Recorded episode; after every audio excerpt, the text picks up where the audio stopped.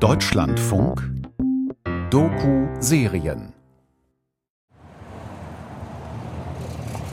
Was könnte mir denn eigentlich theoretisch noch passieren, wenn ich meinen Geschlechtseintrag einfach nur streichen lasse? Was passieren kann, ist, dass du einfach automatisch als Herr einsortiert wirst. Es ist sehr häufig, wenn der Geschlechtseintrag gelöscht wird, dass dann Systeme auf das Default gehen und das Default ist in der Regel männlich. Oder was mir mal passiert ist in einer Praxis, da ist das Computersystem einfach abgestürzt. Raffner hat als nicht-binäre Person so einige seltsame Erfahrungen bei Behörden und in Praxen gemacht. Denn alles, was nicht in das Schema Mann oder Frau passt, sorgt für Irritation. Es fängt ja schon im Bauch von Schwangeren an. Wird es ein Junge oder ein Mädchen? Und spätestens nach der Geburt wird es amtlich besiegelt. Zwar gibt es inzwischen auch den Geschlechtseintrag divers oder ohne Angabe. Verlässliche Zahlen, wie oft diese Einträge genutzt werden, sind aber schwer zu bekommen. Die Bevölkerungsdaten des letzten Zensus 2022 werden frühestens im März 2024 veröffentlicht. Ich frage beim Statistischen Bundesamt, was in der Zwischenzeit passiert. Die Antwort ist, Fälle mit diesen Ausprägungen werden nicht gesondert fortgeschrieben, sondern durch ein definiertes Umschlüsselungsverfahren auf männlich und weiblich verteilt. Bei der Umschlüsselung erhalten Personen mit geradem Geburtsmonat die Ausprägung weiblich und Personen mit ungeradem Geburtsmonat die Ausprägung männlich. Ein Nachweis des Geschlechts divers ist derzeit nicht möglich, da im Rahmen des Zensus 2011 kein Anfangsbestand ermittelt wurde und die in den Personenstandsregistern erfassten Änderungen des Geschlechts an die Statistik nicht gemeldet werden. Trotzdem stoße ich auf die Zahl 394. So viele oder besser so wenige Menschen sollen ihren Personenstand nach 45b zwischen Anfang 2019 und Ende September 2020 geändert haben. Die Zahl steht in einem Rundschreiben des Bundesinnenministeriums. In mehreren Zeitungsartikeln wird sie als Beweis dafür genannt, dass der Bedarf gering sei. Das überzeugt mich nicht. Es muss noch andere Gründe dafür geben. Vorerst frage ich mich, wann hat dieses amtliche Zuordnen der Menschen zu Geschlechtern überhaupt angefangen? Und warum ist uns das heute so wichtig?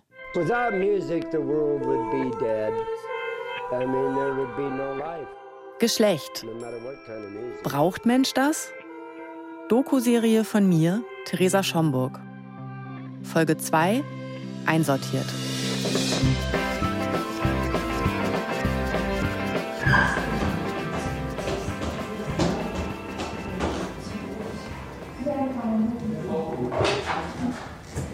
So. Endlich sitze ich im Büro einer Standesamtmitarbeiterin. Ich bin nervös, weil es für mich ein großer Schritt ist, meinen Geschlechtseintrag streichen zu lassen. Aber ich hatte doch erwartet, dass es so kurz bevor das Selbstbestimmungsgesetz kommen soll, für das Amt eine Formsache sein müsste. In etwa so unspektakulär wie ein Kirchenaustritt. Aber es ist viel komplizierter. Die Standesbeamtin schaut skeptisch auf meine Selbstauskunft. Dort schreibe ich, dass bei mir eine Variante der Geschlechtsentwicklung vorliegt, weshalb ich mich nicht länger als Frau identifiziere. In einem Forum für queere Anliegen habe ich gelesen, dass ich eine eidesstattliche Versicherung einreichen kann, wenn ich kein ärztliches Attest habe, das mir eine solche Variante bescheinigt. Davon hat die Standesbeamtin zwar schon gehört, sie habe aber bisher immer Atteste bekommen, wenn der Geschlechtseintrag geändert werden sollte. Ich frage sie, warum brauche ich ein Attest? Ich bin doch nicht krank. Die Standesbeamtin wirkt verlegen.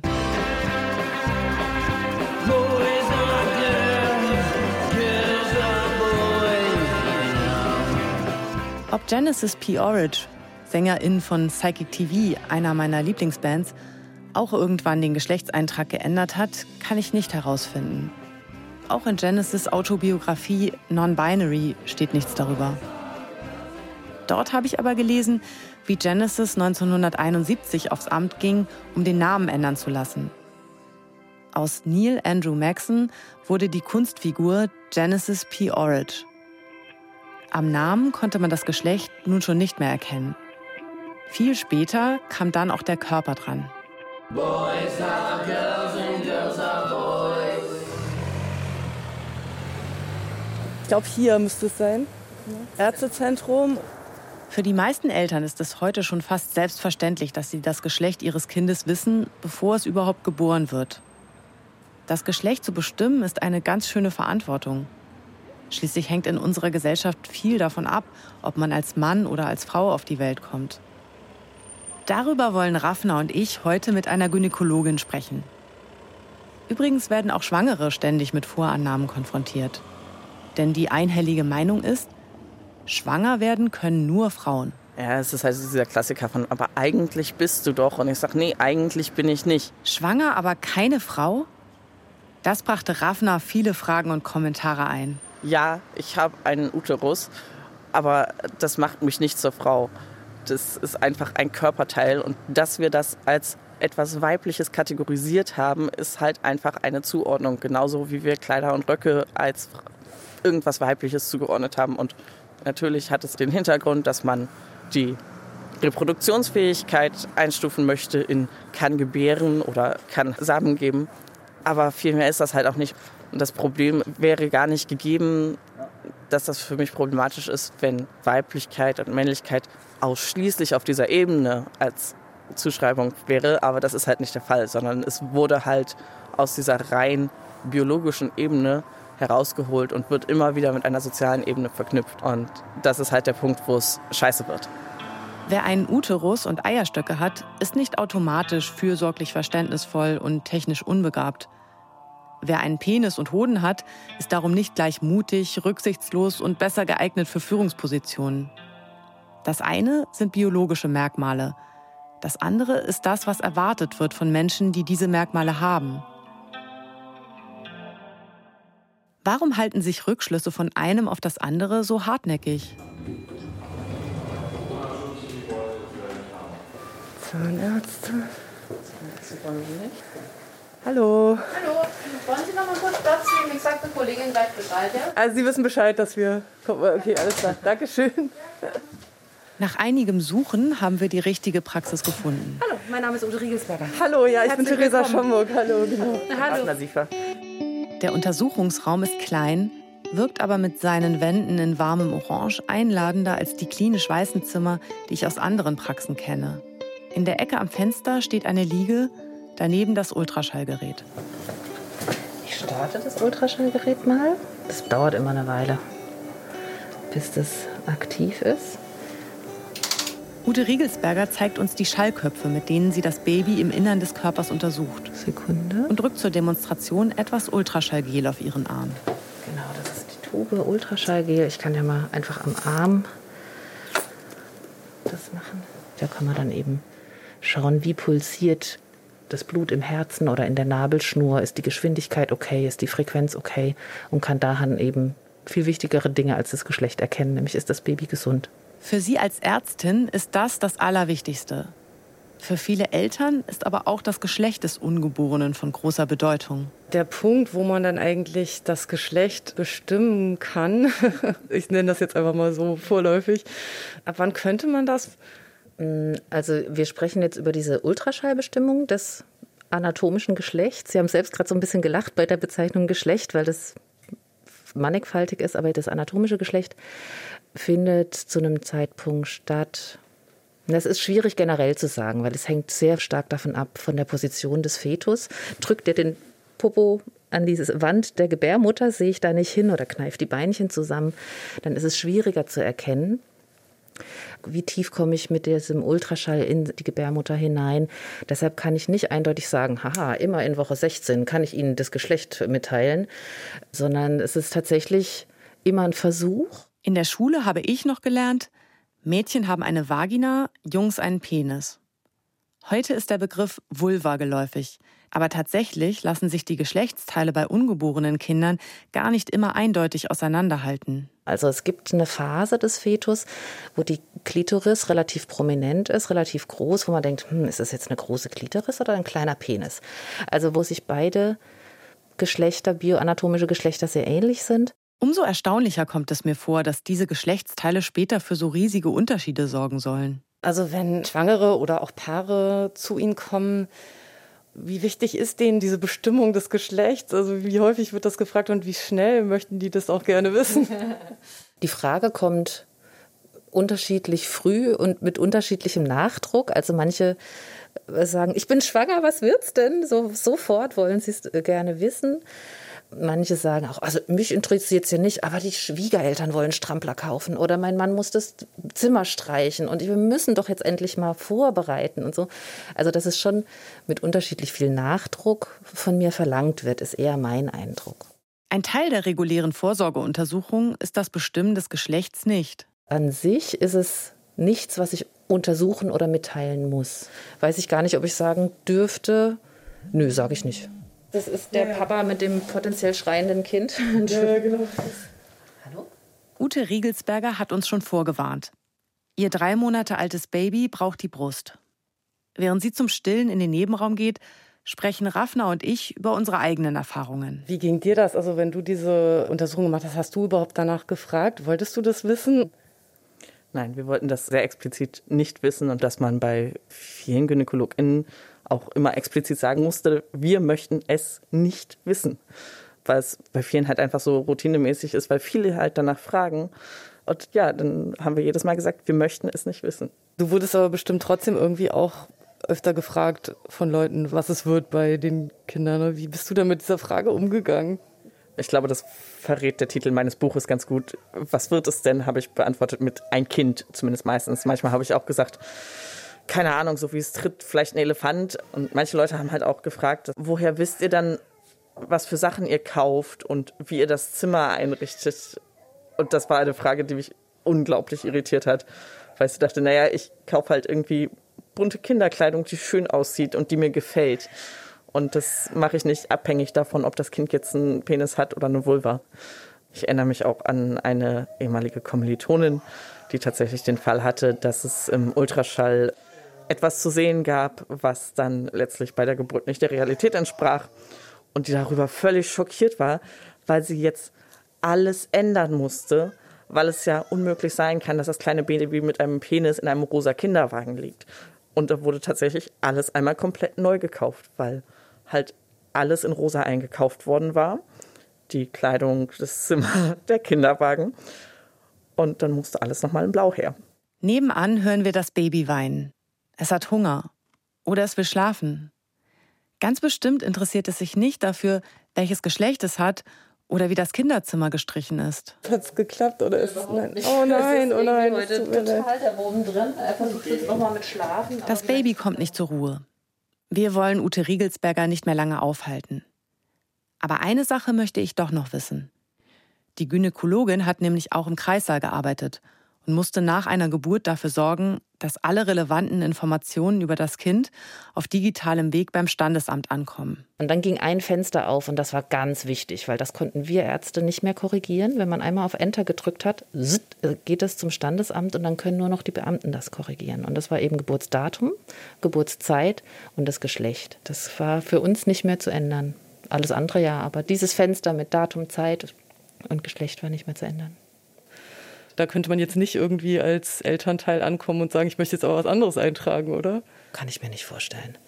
Dass man als Eltern sagen kann, ich möchte bitte, dass da Mädchen steht, obwohl Junge angekreuzt ist oder so. Oder weiblich und männlich, Entschuldigung, ja.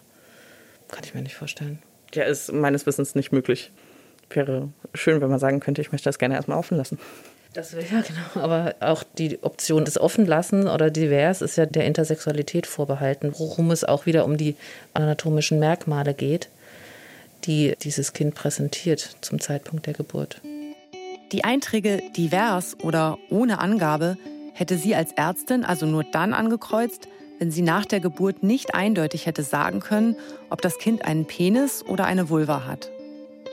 Das ist also schon mal eine Erklärung dafür, dass so wenig Neugeborene diese Geschlechtsangaben bekommen. Zwischen Anfang 2019 und September 2020 gab es laut Daten aus den Standesämtern nur 30 Fälle. Wenn man es runterbricht, dann steht da ja eigentlich im Pass oder in diesen Formularen, hat ein Penis, hat eine Vulva. Ist das was, was ich wie Größe und Augenfarbe irgendwie präsentieren möchte?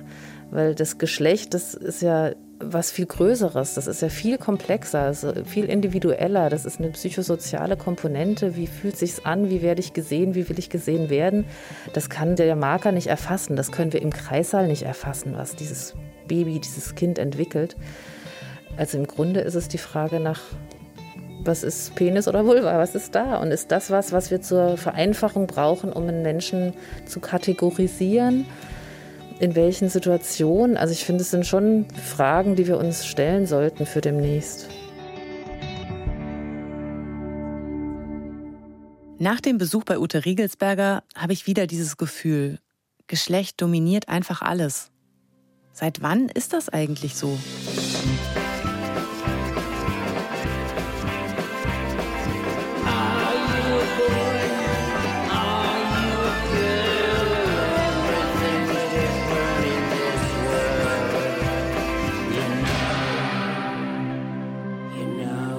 Ende der 60er Jahre lebte Genesis P. Orridge in einem Londoner Kunstkollektiv. Es gab eine große Box mit Kleidungsstücken für alle. Wer früh aufstand, hatte die größte Auswahl. Wer lange schlief, musste anziehen, was noch da war. Egal, ob die Sachen die richtige Größe hatten oder zum Geschlecht passten. So lernte Genesis, wie sich mit Kleidern sexuelle Identität herstellen lässt. Als meine Schwester ihr erstes Kind zur Welt gebracht hat, wollte ich was kaufen dafür. Die Geburt stand kurz bevor. Das erste, was die Verkäuferin fragte, was wird es denn, hat erwartet, dass ich sage Junge oder Mädchen. Wir wussten es aber nicht, so dass ich dann gesagt habe, ich weiß es nicht. Und die Verkäuferin sagte, dafür haben wir was in Grün, so dass dann wirklich dachte ich, aha, was passiert hier gerade? Ne? Eindeutig geschlechtlich kodiert, obwohl der Mensch noch gar nicht auf der Welt ist.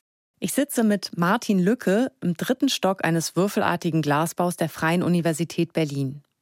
Von ihm möchte ich wissen, ob Geschlecht immer schon so wichtig war wie heute. Martin Lücke ist Professor für Didaktik der Geschichte und wissenschaftlicher Leiter des Margarita von Brentano Zentrums für Geschlechterforschung. Als Historiker weiß er, dass Farben und Geschlecht in vergangenen Zeiten auch schon mal ganz anders zugeordnet wurden. Wenn man heute sagt, Rot zum Beispiel ist eine eher weibliche Farbe kann man sagen, dass Herrscher im Mittelalter rote Sachen als Attribut auch von Männlichkeit getragen haben oder als Attribut anderer Herrschaftszusammenhänge.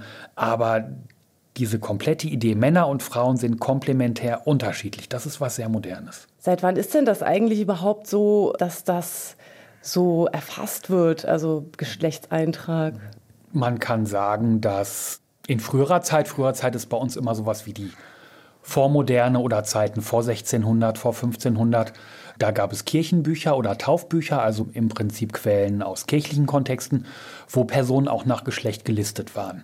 Manchmal meinte man, das sei schon eindeutig durch Vornamen, manchmal wurde Geschlecht dann explizit mit hinzugefügt, aber man kann sagen, dass auch schon in vormoderner Zeit, also bevor moderne Geschlechterkonzepte entstanden sind, Geschlecht immer eine Kategorie war, die mit markiert wurde, die mit aufgenommen wurde. Ist es überhaupt so möglich zu sagen, na, wenn das noch nicht so in dem Sinne erfasst wird, ist es dann weniger wichtig? Nee, kann man eigentlich nicht wahrscheinlich, ne, wenn ich das so. Genau, ist schwer zu sagen, ob es dann wichtig wird, weil es erfasst wird oder was dann genau erfasst wird. Zumindest gab es, bis sich das bürgerliche Gesetzbuch in Deutschland etabliert, immer noch die Kategorie Twitter. Das heißt, man konnte was Uneindeutiges eintragen und da wissen wir auch sehr wenig dazu zur Geschichte dieser Kategorie oder was die Kategorie dann mit der Lebenswelt der Person gemacht hat. Aber es war nicht immer so, dass es eindeutig männlich-weiblich sein musste als Eintrag. Im preußischen Landrecht von 1794 heißt es Paragraph 19. Wenn Zwitter geboren werden, so bestimmen die Eltern, zu welchem Geschlechte sie erzogen werden sollen. Paragraph 20. Jedoch steht einem solchen Menschen nach zurückgelegtem 18. Jahre die Wahl frei, zu welchem Geschlechte er sich halten wolle. Paragraph 21 Nach dieser Wahl werden seine Rechte künftig beurteilt. Das hört sich erstmal nach einer größeren Offenheit an. Doch vielleicht täuscht das auch. Schon der Begriff Twitter klingt nicht besonders freundlich. Und richtig deutlich wird es in der Fußnote. Da steht, der Twitter sei ein an seinen Geschlechtsteilen missgestalteter Mensch. Das preußische Landrecht galt außerdem nur gut 100 Jahre lang, bis 1900. Dann wurde es vom bürgerlichen Gesetzbuch abgelöst. Und hier wird die Sache dann wieder sehr klar. Nach dem heutigen Stande der medizinischen Wissenschaft darf angenommen werden, dass es weder geschlechtslose noch beide in sich vereinigende Geschlechter gibt. Dass jeder dieser sogenannten Zwitter entweder ein geschlechtlich missbildeter Mann oder ein geschlechtlich missbildetes Weib ist.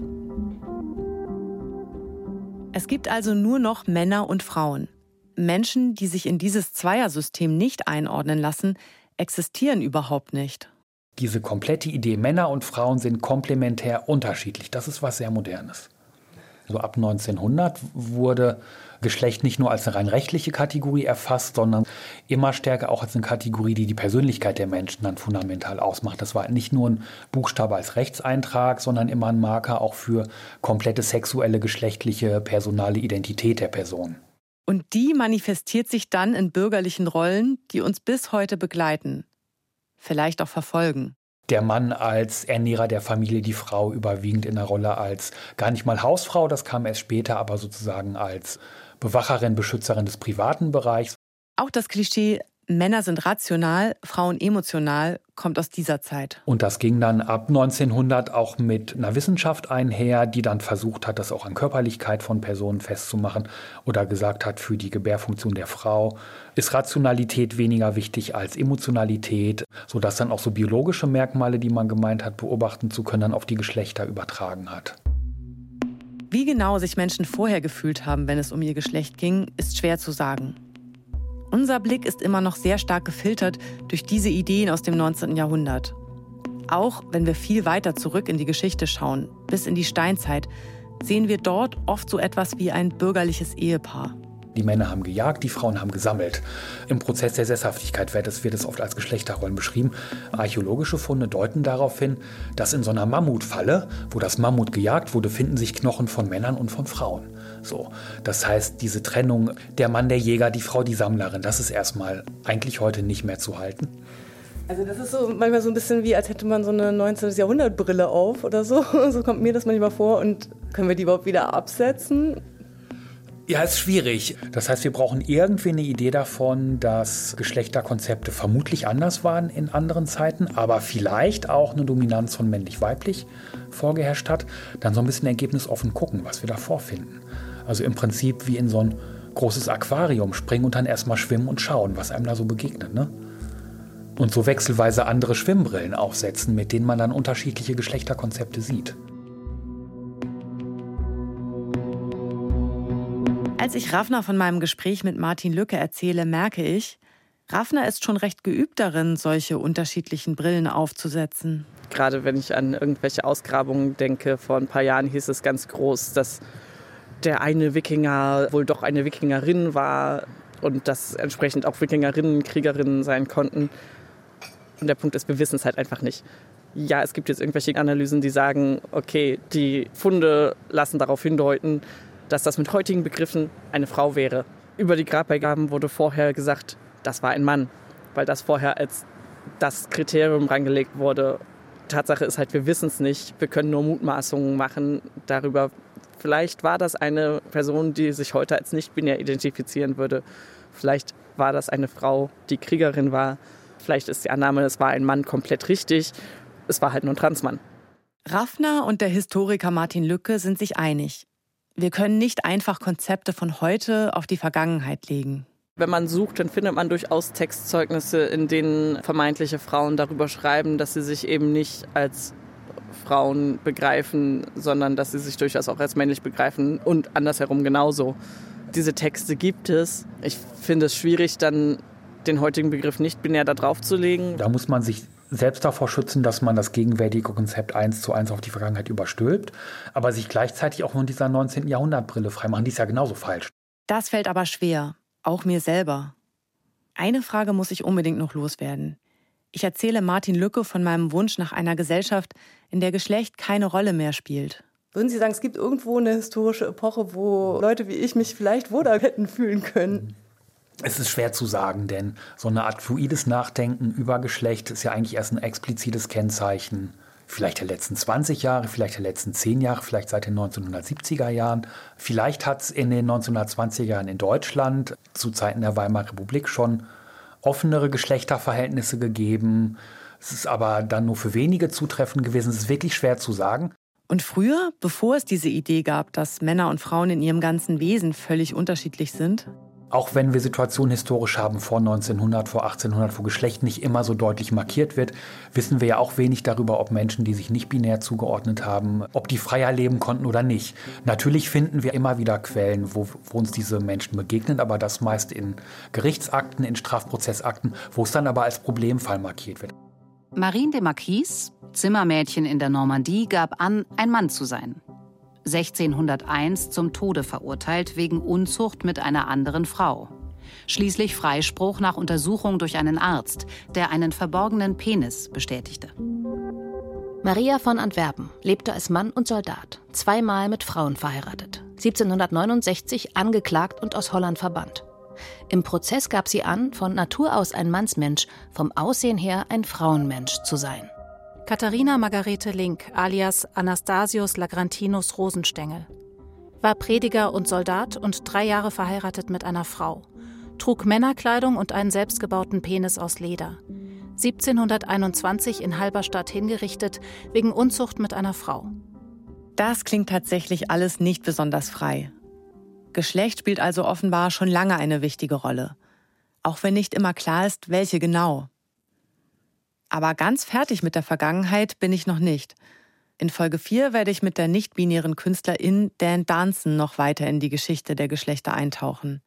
Und Martin Lücke hat auch noch eine Botschaft. Ich würde sagen, bei aller Kritik an gegenwärtigen Verhältnissen, die ja statthaft ist und wichtig und richtig, leben wir im Moment in einer Zeit, wo man am ehesten fluider mit Geschlechtergrenzen umgehen kann als in vorherigen Zeiten. Von wegen, früher war alles besser. Without music, the world would be dead.